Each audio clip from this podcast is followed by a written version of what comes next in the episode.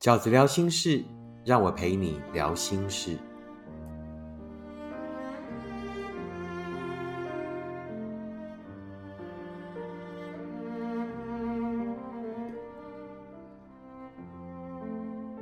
大家好，我是饺子。今天在念书给你听的单元里，我想跟你分享的文章是收录在我的书《十三画爱》这本书里面的一篇文章。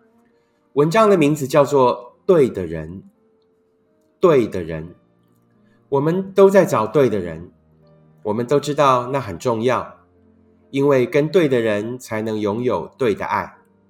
于是，我们从那个对的观念出发，直到我们遇到了一个我们很喜欢的人，我们突然开始迷惑对跟错的定义。我们不用问很多人。因为其实我们自己都知道答案，但是我们还是去问了一些人，然后在那些被婉转说出的“你们应该不适合”的回答里，我们还是继续留在那一份感情。我们当然也会问自己：那不像在许多方面都很果决的你，那是一段漫长又没有结果的自问自答。每一次。你都以为得到了答案，然后又很快的推翻它。你甚至会怀疑自己究竟是懦弱还是极度坚强，不然怎么会还一直对那一个错的人如此情有独钟？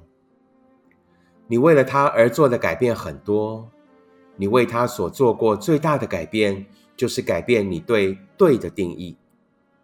你很早就发现你们的不适合。你甚至在一开始就知道，你爱他比较多，所以你的体谅和想念都比他多很多。你几乎想不起来事情是怎么变成这个样子的，但是那没有关系，因为你总是可以说服自己，相信这份感情还有机会。只要你愿意努力，就可以把一个错的人感化成一个对的人。你的寂寞就是从那样的相信开始的。你眼睁睁的看着珍贵的自己被他的不在意伤害，你有时候甚至会期望他更残忍，因为只有残忍才会让你彻底死心。只可惜，一个不愿意对你用心的人，连残忍都不知道要适时给你。那不是我们太陌生的感觉。那是每个用真感情找爱的人都曾经有过的遭遇，差别的只是我们停留在那份幻觉里的时间的长短。最后，我们都一样，终于离开，伤心，然后用比那份伤心更大的力气，才让自己又重新站起来。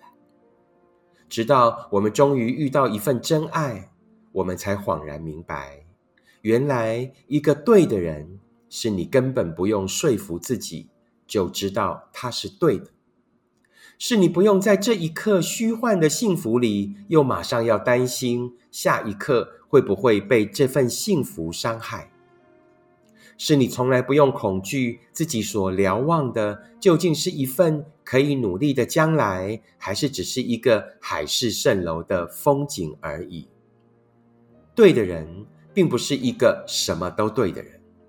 而是一个愿意跟你一起努力的人，你们会意见不同，也会争吵，然后为了真的可以走向将来，彼此调整。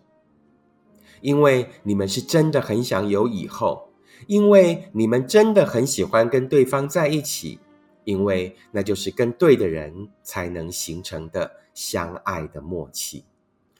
两个对的人是后来不再计较对错的人。因为他们知道当下的对或错，并不是爱的重点，那就是相爱的人总是会记得给对方的空间和体谅，是我在这一秒钟退让，而对方也感受得到和珍惜，退让的那方是多么的用心和不容易。我多么不希望我们都必须爱上几个错的人。才能真的学会对的道理，就像当时的我，明明那么明白，却还是固执的骗过了自己。